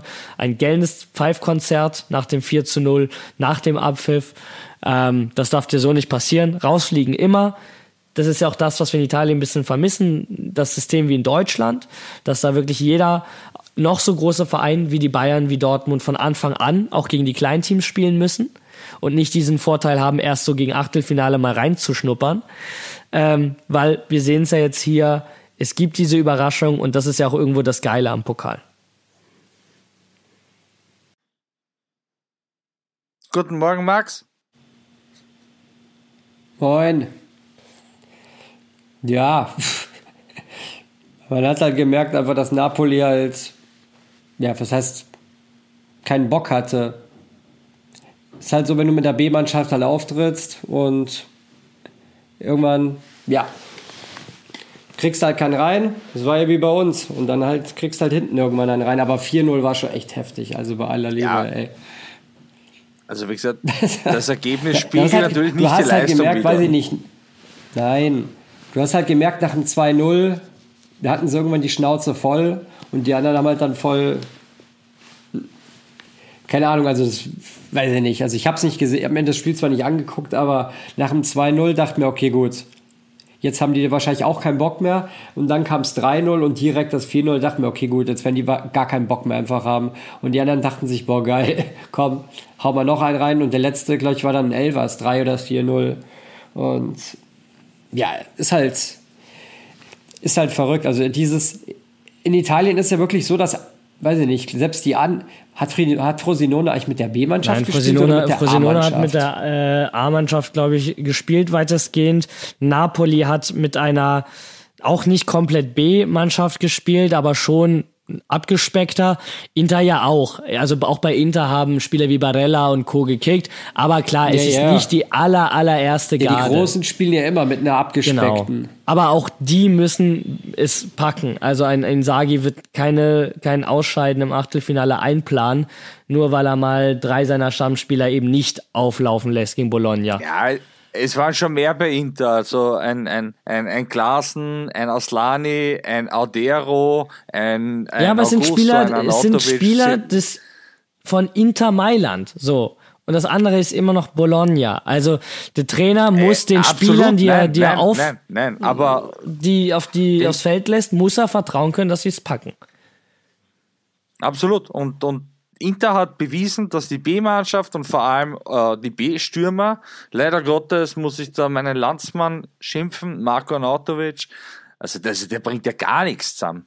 Also es hat äh, einer, einer, einer aus unserer Gruppe, der Josep hat richtig geschrieben, der ist herumgelaufen wie ein, wie ein Händel, also wie ein Hähnchen ohne Kopf. Also der hat ja teilweise nicht gewusst, wo er hinlaufen soll. Das war ja äh, drei Schritte nach links, drei Schritte nach rechts. Er hat einen Nullplan gehabt. Ich weiß nicht, ob es bei Arnautovic das Problem ist, dass er bei einem kleineren Verein eher der große Mann, der Denker sein muss, dass er da wirklich aufblüht und bei einem größeren Verein dann eben nicht funktioniert. Aber aktuell muss man sagen, funktioniert ein Arnautovic leider Gottes bei Inter 0,0. Genauso wenig wie ein Alexis Sanchez 0,0 funktioniert.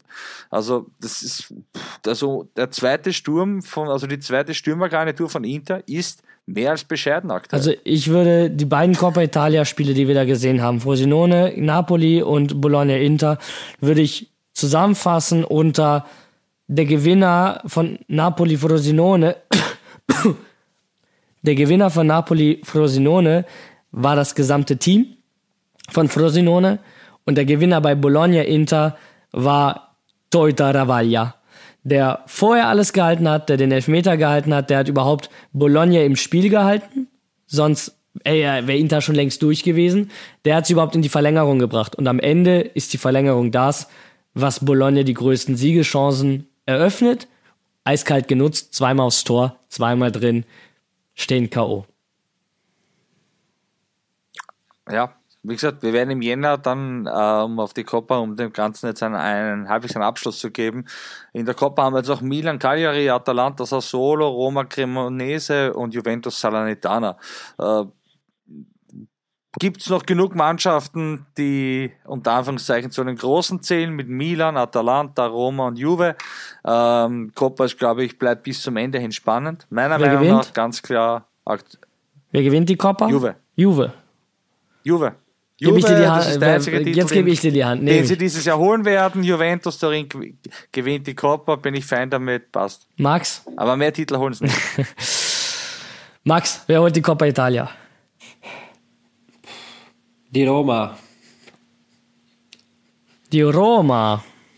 Spannend. Im Finale gegen Juve auch dann? Baller oder Lukaku? Ja, ich hoffe doch. Ich hoffe doch. Und dann tritt hier Bremer die Balle auf den Fuß und der wird wieder heulend ausgewechselt. Klassiker. Nachdem er Äh. zuvor das 1-0 gemacht hat. Die Baller ist ja jetzt schon wieder verletzt. ist ja nichts Neues. Ja, aber die Frage ist, wann ist er nicht Ah, verletzt? Die Baller ist, die Baller ist selten lang verletzt. Er ist häufig verletzt. Das ist das Problem. Die Baller hat Häufig selten, verletzt, aber genau. die Baller hat selten lange lang. Verletzungen, genau. Aber immer wieder, und es ist ja auch immer genau das Problem, was dich zurückwirft, ne? Machst du zwei, drei Spiele, bist du verletzt, bist du zwei Wochen raus, machst du wieder zwei, drei Spiele, bist du wieder zwei Wochen raus. Das ist genau das, was nicht sein sollte. Es muss ja ein Team zusammenwachsen und dafür musst du eigentlich jedes Spiel spielen. Mit der Qualität, die Paulo Dybala hat, um ähm, Titel auch zu gewinnen. Meiner Meinung nach. So, meine Herren, ich habe gesagt, wir machen noch mal eine kurze Pause. Wir lüften unsere Köpfe aus, wir gehen kurz in die Werbung und dann besprechen wir noch mal kurz die Neuigkeiten von der Super League und natürlich unsere geliebte Serie A. Also, wir sehen und wir hören uns nach der Pause. Macht's es gut. Bis dahin.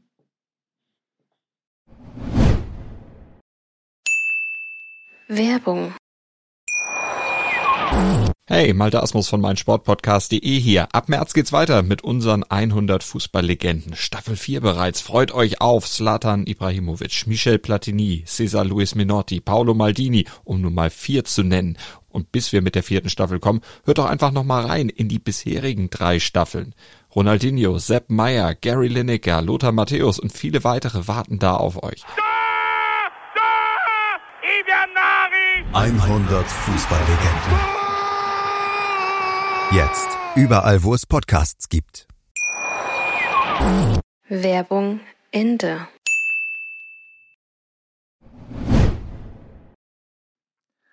Super League. So, ich weiß nicht, ist es ein alter Kaugummi, ist es ein alter Schuh? Es kommt immer wieder raus. Es ist, ja, es gibt eine Neuerung. Die Schlagzeilen sind jetzt wieder da. Der Gerichtshof, der Europäische Gerichtshof hat pro Super League beziehungsweise gegen die UEFA entschieden. Ändert das jetzt wirklich was an der ganzen Ist-Situation? Stehen wir jetzt kurz davor, dass wir eine Super League haben? Stehen wir nicht davor? Ähm, wer von euch beiden möchte beginnen? Wer hat noch Bock auf da, darüber zu sprechen? David, bitte, du hast brav die Hand gehoben. Oh, bitte zu Fühle Wort. mich, fühl mich wie in der Schule. Das ist äh, unangenehm. Nein.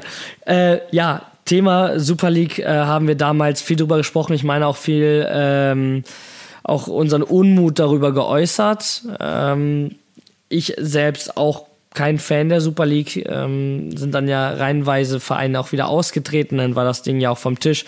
Ähm, das einzige Team, das wirklich Konsequenzen negativer Art für Super League bekommen hat, war Mainz, war Juventus Turin.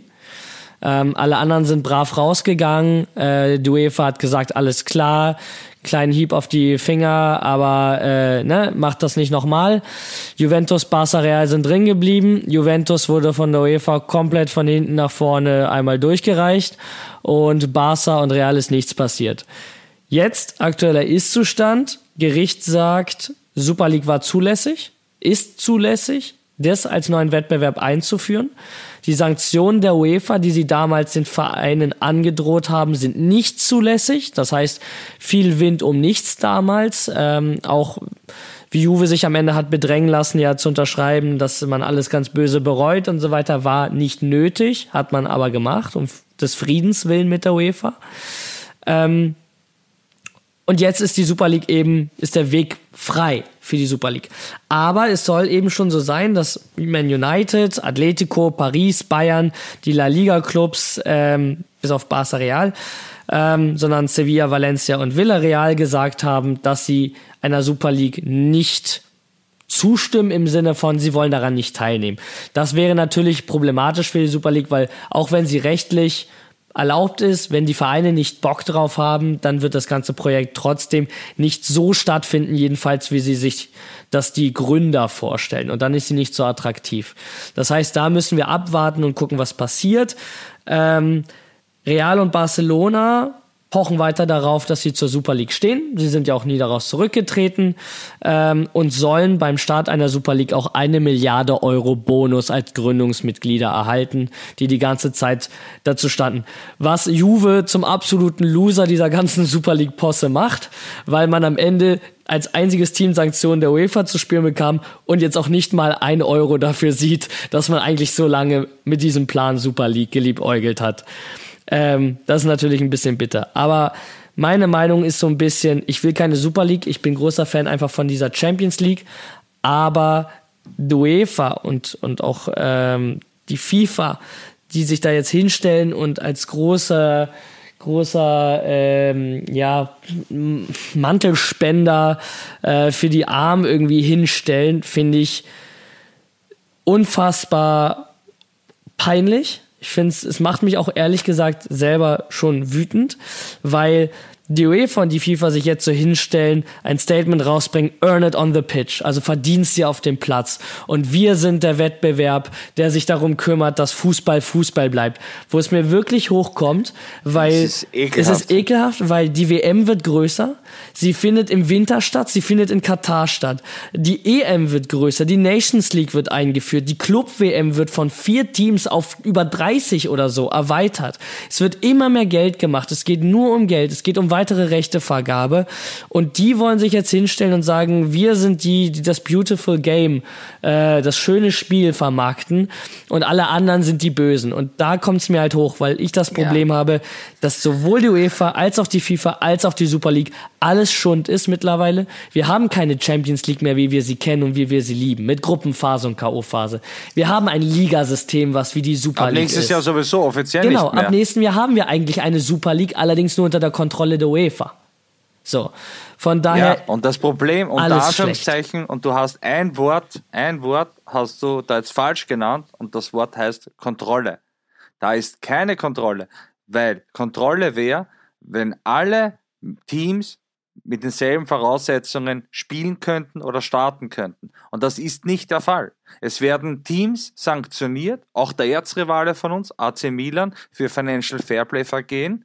Und dann hast du Teams wie Manchester City oder Paris Saint-Germain, die einfach bewusst mehrmals Regeln verstoßen, die einfach bewusst die Regeln mit Füßen treten und die werden mit lächerlichen Strafgeldzahlungen sanktioniert, mit lächerlichen. Ich meine, wir reden hier von einem, von einem Scheichclub und dann, ja, müssen es halt einmal 35 Millionen Strafgeld zahlen. Das ist denen doch scheißegal. Und das ist das, was mich so anfuckt. Und das ist einfach unfair und deswegen scheiße ich auf diese ganze Champions League, auf diese ganze UEFA und deswegen bin ich ein Befürworter von der Super League unter den Voraussetzungen, dass alle Teams gleichgestellt sind. Und es ist egal, ob das ein PSV ist oder ob das ein Inter ist oder ob das ein Juve ist oder ob es ein Dortmund ist, dass alle Teams auf Augenhöhe antreten können, halbwegs dasselbe Budget haben, aufgrund der Einnahmen, die die Super League generiert und nicht, dass einfach, ja, es gibt Vereine, die einfach mehr Geld haben, die dürfen auch Financial Fairplay verstoßen. Ist ja kein Problem. Vor allem die englischen Vereine, ist ja kein Problem. Verstoßen zwei, dreimal bewusst, aber die spielen weiter. AC Milan wurde sanktioniert. AC Milan wurde von europäischen Wettbewerben ausgeschlossen. Juve wurde sanktioniert für die Super League. Und das fuckt mich einfach an. Und deswegen brauche ich diese Scheiße auch nicht mehr. Und ich bin wirklich schon stinkig und ich bin mittlerweile ein Befürworter von der Super League und die Leute müssen aus dem Kopf dieses erste Modell, das vor zweieinhalb, drei Jahren vorgestellt worden ist, Super League, das müssen die aus dem Kopf bekommen. Das war Bullshit. Das wissen alle, äh, dass das einfach, der Vorschlag war einfach, ja, nicht fair anderen Teams gegenüber. Aber wenn man das Ganze überdenkt und das Ganze fair gestaltet, dann könnte man zumindest einen neuen Veranstalter die Chance geben, einen internationalen Clubfußball großzuziehen. Die UEFA hat die letzten Jahre bewiesen, dass sie nicht imstande ist, das Ganze auf Augenhöhe und auf fairer Basis zu gestalten. Und das ist Fakt. Das ist Fakt, dass die das nicht schaffen. Und deswegen würde ich gerne der UEFA dieses Monopol das sie dachten zu haben, wegnehmen.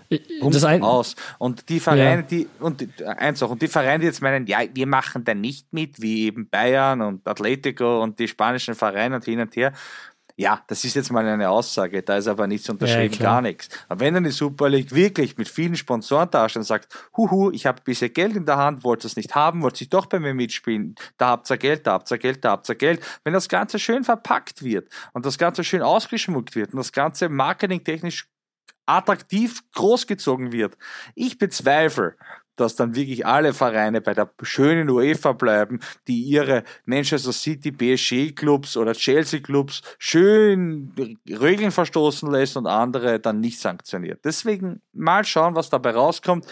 Ich sage heute, ich bin ein Befürworter davon, weil meiner Meinung nach hat die UEFA bewiesen, dass es nicht schafft, das Ganze auf einer fairen Basis auszutragen. Da stimme ich dir zu. Mein Problem ist vielleicht aber auch eher damit, du hast dann diese Vereine in diesen Super League-Wettbewerben, es soll ja drei Ligen geben, ne? ähm, die dann auch alle, glaube ich, auch dasselbe Geld bekommen sollen. Also da soll eben nicht dieses geschehen, du bist ein kleinerer Club, krieg- kriegst weniger Geld. Ähm, aber was wäre die Auswirkung auf die nationale Liga? Das würde diese Schere zwischen den großen und den kleinen Clubs noch heftiger machen, weil die Super League zahlkräftiger ist nochmal als die UEFA. Das heißt, die Teilnahme an der Super League würde einfach nochmal diesen, diese Schere nochmal viel weiter auseinanderklaffen lassen. Das ist so ein bisschen das Problem, was ich habe, weil auch ich finde eine Liga uninteressant, in der immer nur dieselben vier Teams um die Meisterschaft kämpfen. Ähm, das müsste man irgendwie gucken, wie sich das löst. Ähm, aber wo ich ganz bei dir bin, und das ist diese Wut auf UEFA und FIFA, die sich da mit einem Statement heute hinstellen, ähm, absolut getrieben aus Angst und Nervosität. Das kannst du aus jedem Wort rauslesen, was in diesem Statement steht.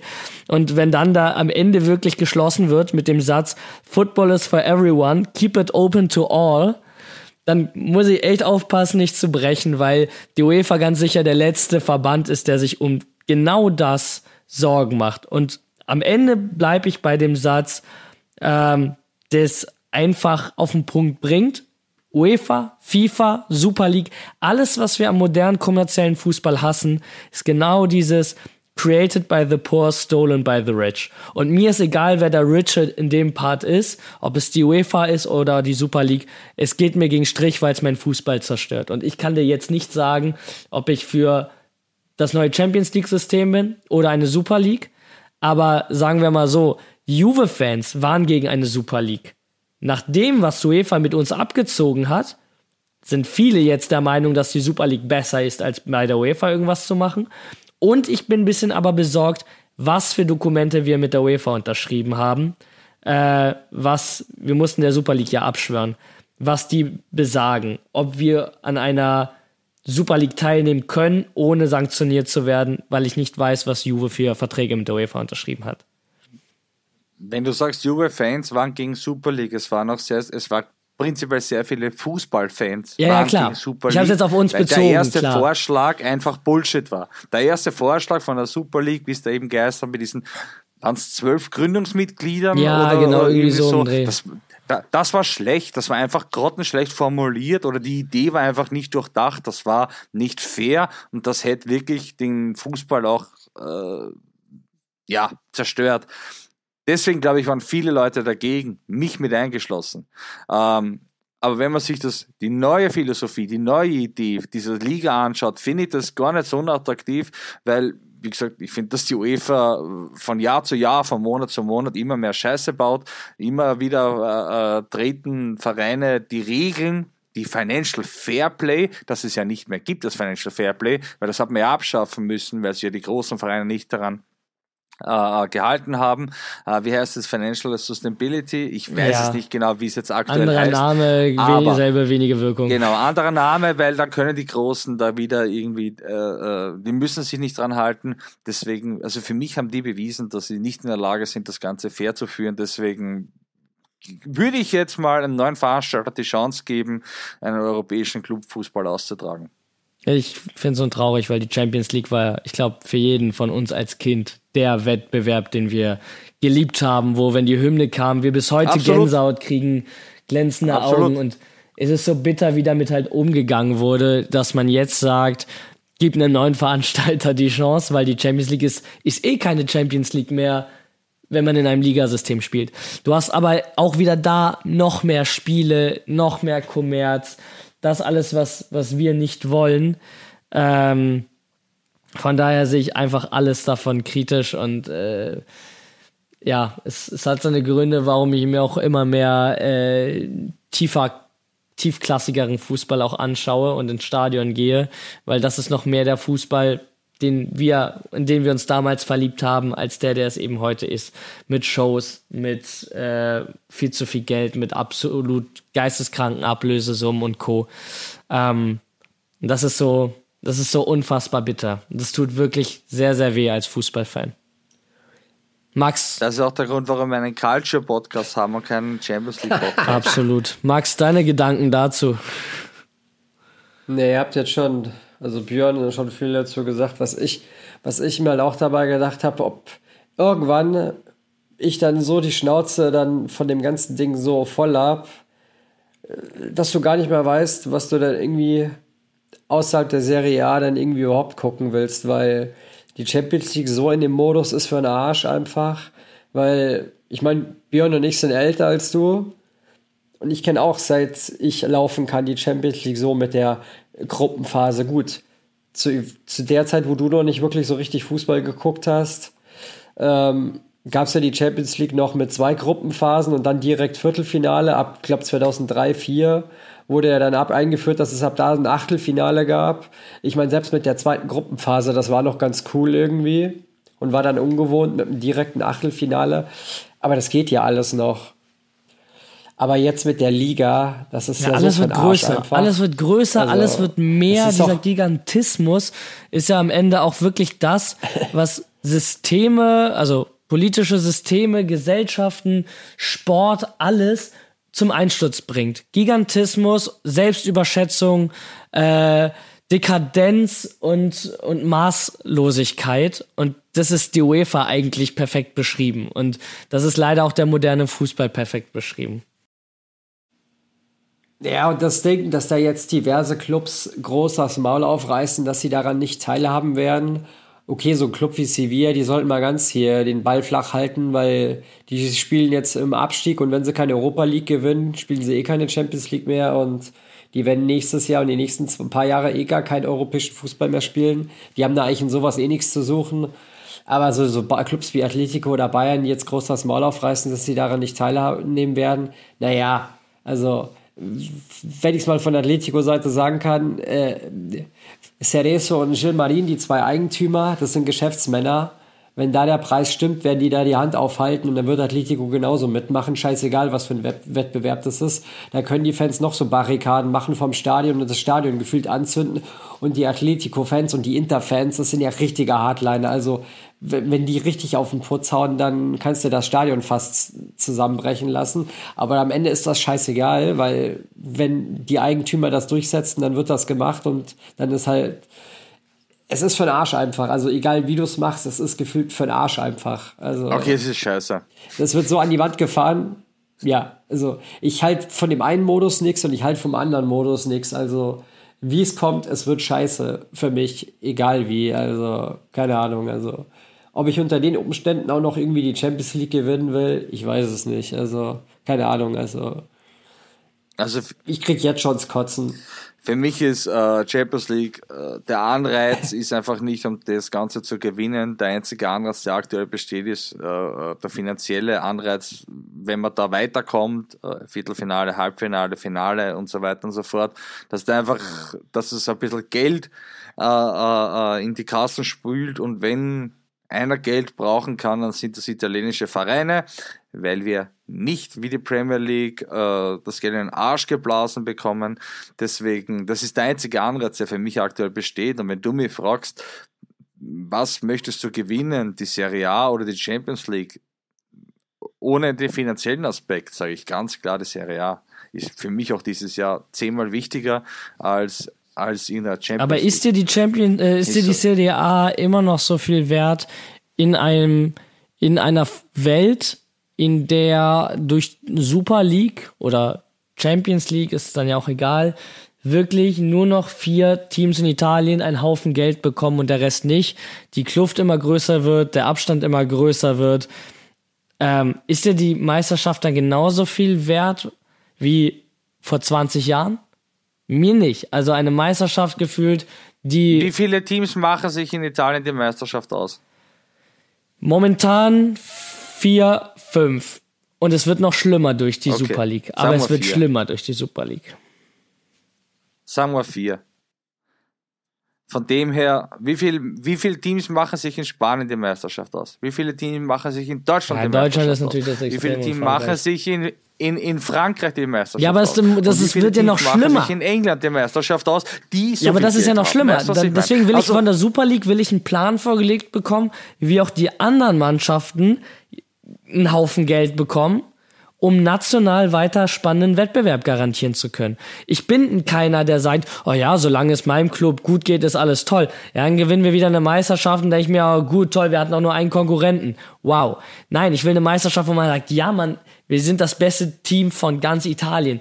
Aber dafür muss auch irgendwo ähm, Wettbewerbsfähigkeit von allen Teams. Ja, wenn die, wenn, wenn die Super League es schafft, ein System vorzulegen, was meinetwegen die Hälfte der Serie A mit Geld zuschüttet. Manche mehr, manche weniger, logischerweise. Aber wenn sie sagen, ey, mit drei Ligen, die wir in der Super League haben, können wir die Hälfte aller italienischen Teams mit Geld zuschütten, dann ist mir das, ist mir das recht. Aber es müssen mehr Teams aber, sein aber als die vier. Möglichkeit wäre ja dann wahrscheinlich auch gegeben. Ich meine zum Beispiel, du hast jetzt eine Möglichkeit in England, dass der Aufsteiger über 100 Millionen Prämie bekommt. Absolut. Über 100 Absolut. Millionen als Aufsteiger. Aber was bekommst du von der UEFA für eine Europa League oder eine Conference League? Ist ja gar nichts. Ja, Genau. deswegen sage ich ja, fuck you UEFA. Ja, da bin ich sowieso. In diesem Sinne, ich verabschiede mich jetzt, meine Herrschaften. Ich wünsche euch einen wunderschönen Tag und gebe jetzt äh, das Schlusswort an meine beiden Kollegen. David, zuerst darf sich mal der Max verabschieden und dann darf der David das Schlusswort sagen. Ich wünsche euch was, macht es gut, tschüss, baba. Also, meine Lieben, gut, dann verabschiede ich mich als erstes. Schön, dass ihr da wart. Auf eine spannende Rückrunde, auf ein spannendes 24 mit den nächsten Sternen. Und ja, wir hören uns. Ciao, ciao. Vielen Dank an ähm, Max und Björn, unsere erste Halbserie äh, unter den neuen Bedingungen. Ähm, mir hat's trotzdem Spaß gemacht, auch wenn wir uns dieses Halbjahr nicht so oft äh, gesehen haben, beziehungsweise nicht so oft Folgen ähm, praktizieren konnten, aufnehmen konnten. Ich hoffe, euch da draußen haben sie trotzdem gefallen, denn äh, am Ende ist es ja doch Qualität über Quantität und ich hoffe, das konnten wir einhalten und äh, euch ein paar schöne Podcast-Stunden bescheren. Von daher, ciao, ciao. Ci sentiamo.